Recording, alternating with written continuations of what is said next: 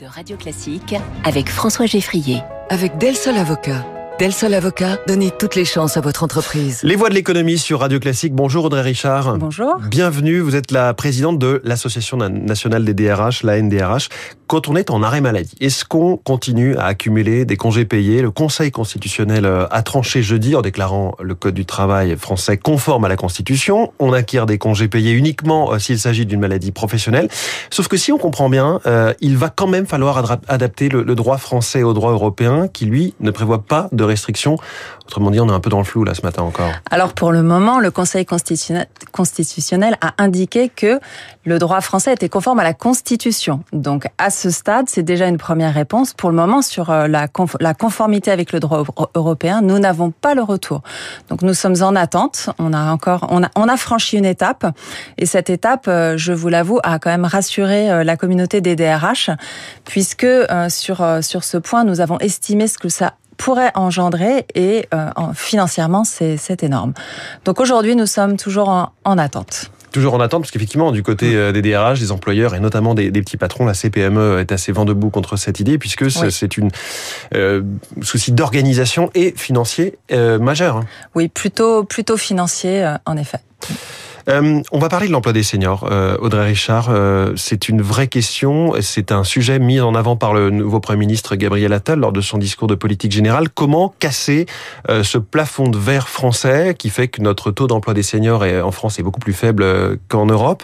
Vous avez, vous avez des pistes à la NDRH Alors, Déjà, euh, c'est une préoccupation euh, de, de, de, de, toute la communauté RH, euh, bien plus large que ce que, ce que vous indiquiez, parce que aujourd'hui, toutes les entreprises quasiment sont en recherche de, de compétences, sont en pénurie de, de main d'œuvre sur tout le territoire. Et le paradoxe est, énorme, puisque en face, nous avons des seniors, des salariés expérimentés qui sont en recherche d'emploi. Et comme vous l'indiquez, nous sommes mauvais. Clairement, on est 17e sur 27 au niveau européen, alors qu'il n'y a aucune raison d'être hmm. à la traîne euh, en France. Donc, euh, donc, on évoque des raisons culturelles souvent. Alors, il peut y avoir des raisons culturelles. Maintenant, euh, ce, à, notre sens, ce n'est pas seulement une raison culturelle. Et justement, à ce propos, l'association, avec ses membres, a apporté un certain nombre de propositions.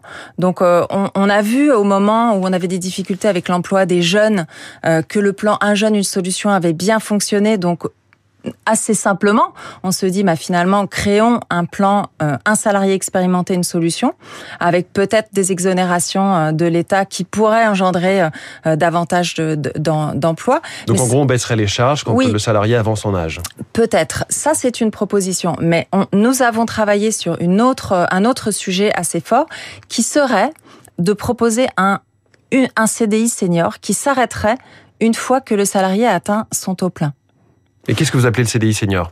Alors justement, ça permettrait d'embaucher, ça permettrait déjà de rassurer les entreprises sur une fin de sur une fin de contrat au moment où le salarié a atteint son taux plein de retraite. Hmm. Et ce, ce, ce, cette proposition nous semble être une, une idée à creuser voilà. Donc après, c'est quelque part entre 64 et 67 ans hein, le taux plein. Exactement, exactement.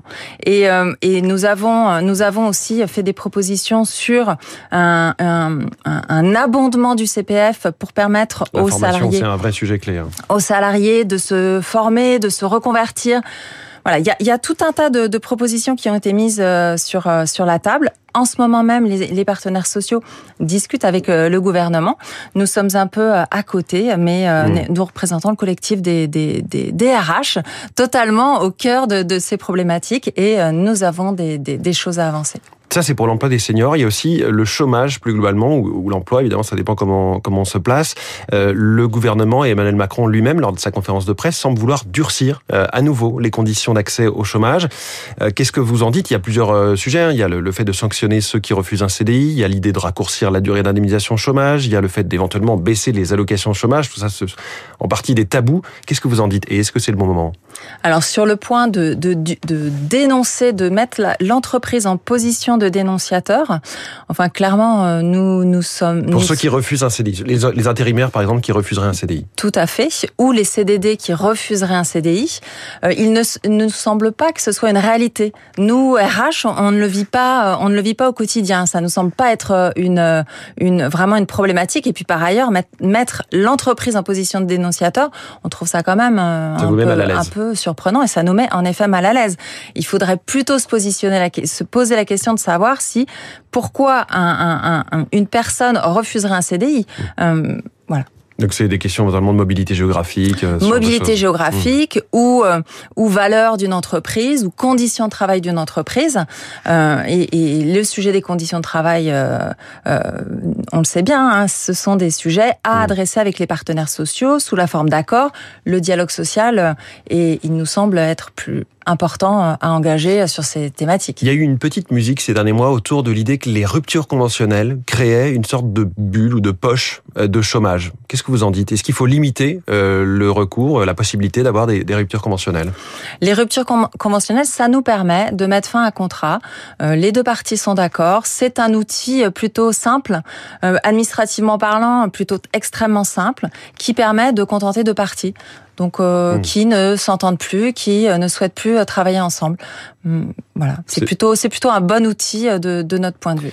Audrey Richard, présidente de, de, la NDRH, il y a ce sujet aussi de l'absentéisme qui est en hausse ces dernières années. En gros, il y a vraiment eu un choc depuis le Covid et il n'est plus aujourd'hui lié évidemment au Covid lui-même.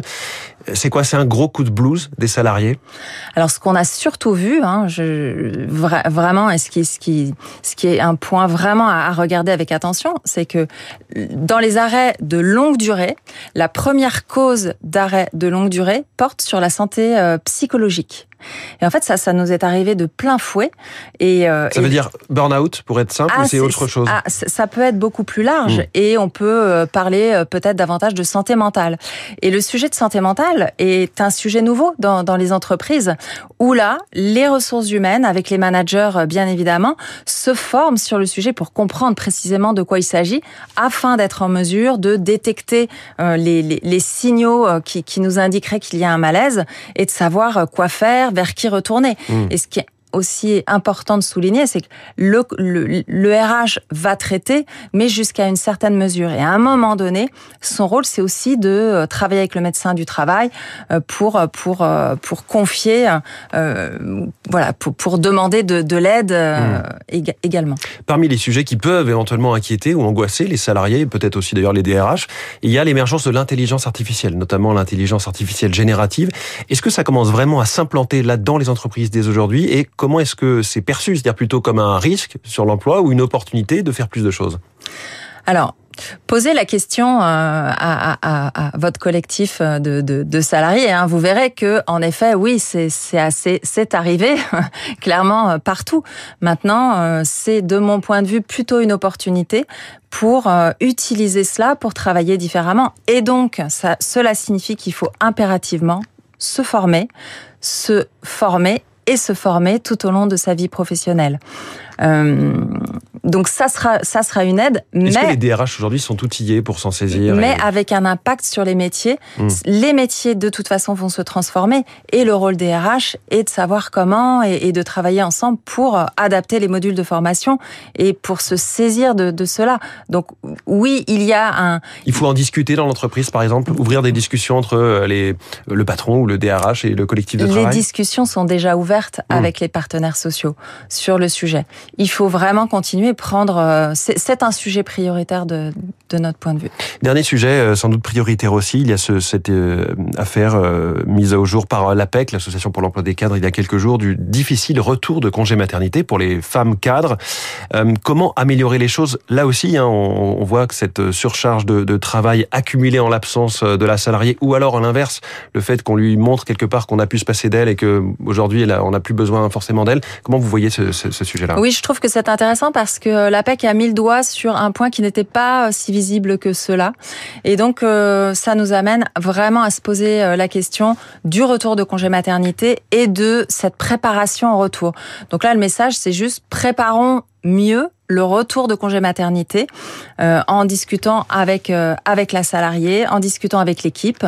Euh, c'est une histoire d'échange et de dialogue, mais cette étude est, intéressante. Audrey Richard, merci beaucoup, la présidente de la NDRH, l'association nationale des, directeurs et directrices de ressources humaines. Notre voix de l'économie ce matin sur Radio Classique. Très bonne journée à vous. L'égalité femmes-hommes, on, en reparle, hein, grande cause de la présidence Macron, mais qui revient régulièrement comme un sparadrap politique. Marcelo Besfred nous en parle dans quelques instants. Il est 7h24.